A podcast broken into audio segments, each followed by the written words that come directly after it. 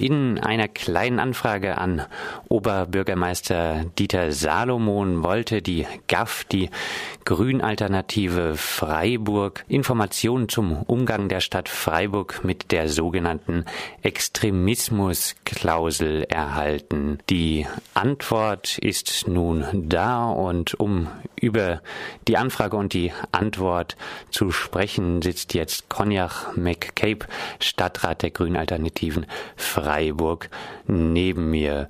Cognac, erst einmal die Frage, was war der Anlass eurer Anfrage? Der Anlass für unsere Anfrage bezieht sich direkt auf diese Extremismusklausel, die im Rahmen von dieser Initiative Demokratie stärken von der Bundesministerin Immersi Schröder erlassen war. Es war immer so, wie man weiß, mit dieser Extremismusklausel ist eigentlich immer so wie stellt linke und rechts Extremismus in Zusammenhang mit dieser Extremismusdebatte stellt immer sie links und rechts gleich und es argumentiert, dass man kann keinen Extremismus mit einer anderen Art von Extremismus bekämpfen. Und deswegen sollte alle Initiative, die hier Geld bekommen, die sollen sich ein Demokratieverständnis unterschreiben und damit sollte alle Arten von Extremisten ausgeschlossen werden. Und wir finden Gleichstellung von links und rechts nicht sonderlich sinnführend.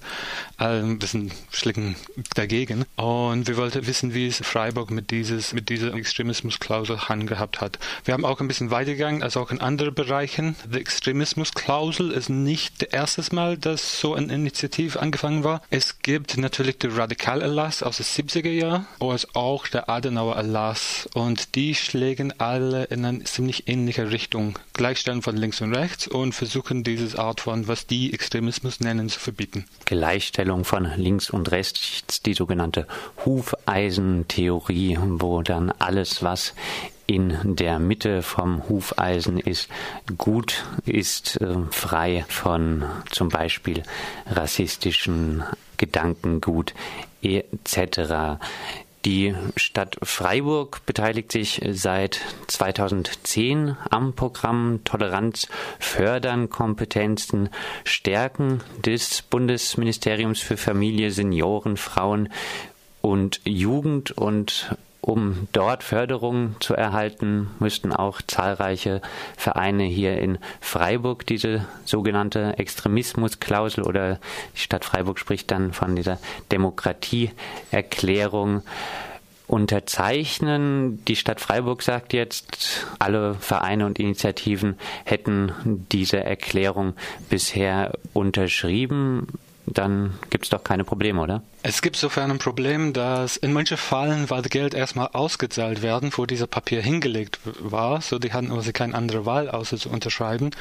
Es ist auch, wie gesagt, das ist nichts Neues, diese Extremismusklausel. Es ist Neues in, dass es außerhalb von öffentlicher Dienst geht. Der andere Erlassen waren immer sozusagen was sie für die öffentliche Angestellten.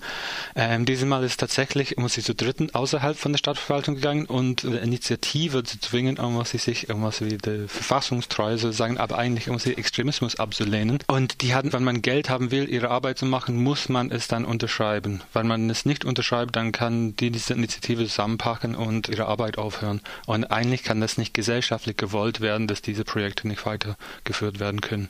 Jetzt musste diese Demokratieerklärung zum Beispiel auch von Radio Dreieckland bei einem Projekt unterschrieben werden. Radio Dreieckland hat das, soweit ich weiß, getan mit einem Zusatz, der besagte, dass die Rechtsmäßigkeit dieser sogenannten Extremismusklausel für uns nicht gegeben ist. Dazu wurde jetzt in der Antwort von OB Sadobon nichts geschrieben. Ist es deshalb eine unzureichende Antwort, die der OB Sadomon geliefert hat? Es ist komplett unzureichend. Man kann unsere Anfrage auf unserer Webpage schauen, über ga-freiburg.net und man kann sehen, in welche Richtung alle unsere Fragen gehen.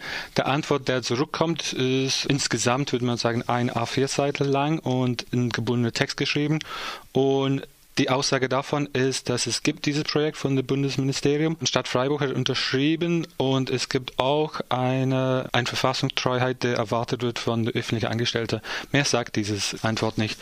Die sagen nicht, ob die einig sind mit dem Sinn von dieser Extremismusklausel. Die sagen nicht, ob die dahinter gestanden sind. Was sie sagen ist, wir haben dafür Geld bekommen und ob die politisch dahinter stehen oder nicht, haben die nichts gesagt. So ist im Prinzip hat die Stadt Freiburg dafür Geld bekommen, aber ob es einig ist mit den Zielen, die wollen sich dazu nicht äußern. Und zu alle anderen Punkte haben die auch nicht geäußert. Eigentlich hat die Stadt Freiburg ja die Verpflichtung, solche Anfragen zu beantworten, soweit sie es kann. Warum fällt es deiner Meinung nach so knapp aus? Es fällt so knapp aus, weil die es nicht beantworten wollen. Das ist schon ziemlich klar. Manche der Fragen, dass wir da hingestellt haben, ist zum Beispiel, ob manche die Gemeinderäte auch als Extremisten gelten. Und es ist schon klar, es gibt manche Gemeinderäte in Stadt Freiburg, die gelegentlich in Verfassungsschutzberichten auftauchen. So ist es ziemlich klar, dass die sind als Extremisten nach dem Verständnis von dem Bundesministerium einzuführen. Und natürlich will die Stadt Freiburg nicht sagen, klar, wer, was sie werden, eine Initiative, die als Extremisten eingestuft werden, nicht unterstützt, aber gleichzeitig in der Gemeinderat selber, es gibt Extremisten. Es muss auch klar und deutlich gesagt werden, eigentlich sind dieser Extremismusbegriff einfach ist sehr anzuzweifeln und in keinster Weg zu unterstützen. Wie werdet ihr in Zukunft nachbohren bei der Stadt Freiburg, um weitere Antworten zu erhalten? Wir werden auf jeden Fall nachbohren, was eigentlich dahinter geht, weil wir finden hier ein ziemlich schwieriges Gebiet, weil es gibt keine so richtige Gesetze, die sagen, wer eigentlich Extremist ist. ist man kann davon ausgehen, dass was sie während Verfassungsschutzberichten auftauchen, ist dann Extremist. Und das heißt zum Beispiel, wie neulich erwähnt, Freiburg ohne Papst ist auch Extremist. Und das ist komplett Unsinn. Aber was es auch sehr beunruhigt in, in diesem Bereich ist, dass wir haben mitgekriegt ein paar Fallen, dass es gibt Anrufe von den staatlichen Organen, als es neue Angestellten gegeben hat, um die Stadt zu warnen, dass diese Menschen Extremisten sind. Und das müssen wir nachgehen, wo das herkommt und wer das tut. Wir haben Schwierigkeiten dafür, Informationen zu bekommen, weil Leute haben Angst um ihre Arbeitsstelle. Aber falls das tatsächlich von einer staatlichen Einrichtung kommt, dann ist es sehr besorgniserregend.